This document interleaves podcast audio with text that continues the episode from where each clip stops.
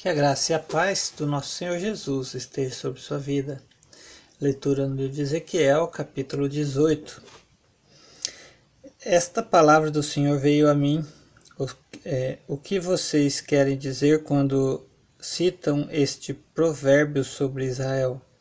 Os pais comem uvas verdes e os dentes dos filhos se embotam.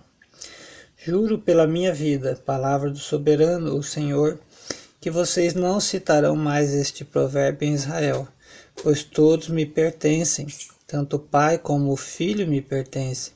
Aquele que pecar é que morrerá.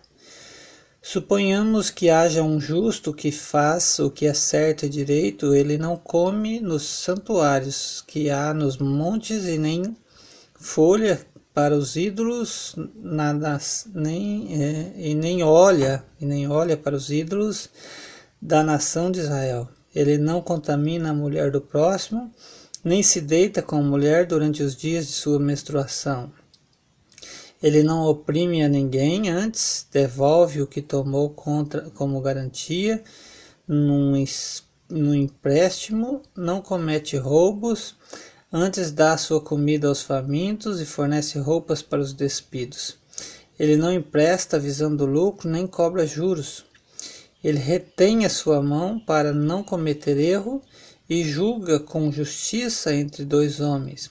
Ele age segundo os meus decretos e obedece fielmente às minhas leis. Esse homem é justo, com certeza ele viverá. Palavra do soberano, Senhor. Suponhamos que ele tenha um filho violento que derrama sangue e faz qualquer uma destas outras coisas, embora o pai não tenha feito nenhuma delas, ele come nos santuários que há nos montes, contamina a mulher do próximo, oprime os pobres e os necessitados, comete roubos, não devolve o que tomou como garantia, volta-se para os ídolos e comete práticas detestáveis. Empresta visando lucro e cobra juros. Deverá viver um homem desses? Não. Por todas estas práticas detestáveis, com certeza será morto e ele será responsável por sua própria morte. Mas suponhamos que esse filho tenha ele mesmo um filho que vê todos os pecados que seu pai comete e, embora os veja, não os comete. Tomar uma aguinha aqui.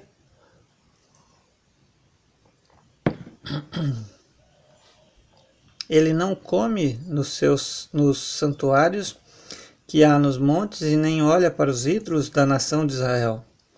Não contamina a mulher do próximo, não oprime a ninguém,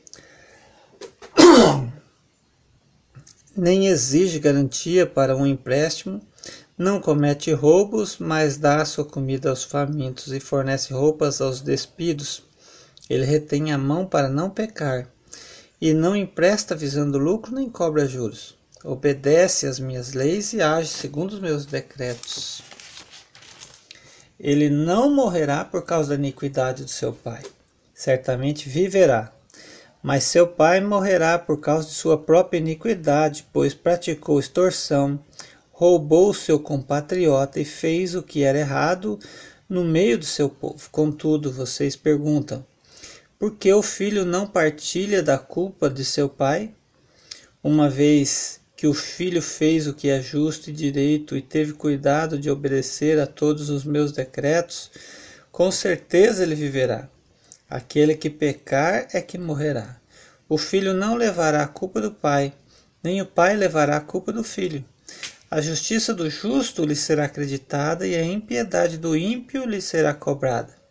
Mas, se um ímpio se desviar de todos os pecados que cometeu e obedecer a todos os meus decretos, e fizer o que é justo e direito, com certeza viverá e não morrerá. Não se terá lembrança de nenhuma das suas, nenhuma das ofensas que cometeu. Devido às coisas justas que tiver feito, ele viverá. Teria eu algum prazer na morte do ímpio? A palavra do soberano, o Senhor. Ao contrário, acaso não me agrada vê-lo desviar-se dos seus caminhos e viver? Se, porém, um justo se desviar da sua justiça e cometer pecado e as mesmas práticas detestáveis dos ímpios deverá ele viver? Nenhum de seus atos justos será lembrado, por causa da infidelidade de que é culpado e por causa dos pecados que cometeu, ele morrerá. Contudo, vocês dizem: o caminho do Senhor não é justo. Ouça, nação de Israel: o meu caminho é injusto? Não são os seus caminhos que são injustos? Se um justo desviar-se de sua justiça e cometer pecado, ele morrerá por causa disso, por causa do pecado que cometeu morrerá. Por causa do pecado que cometeu, morrerá.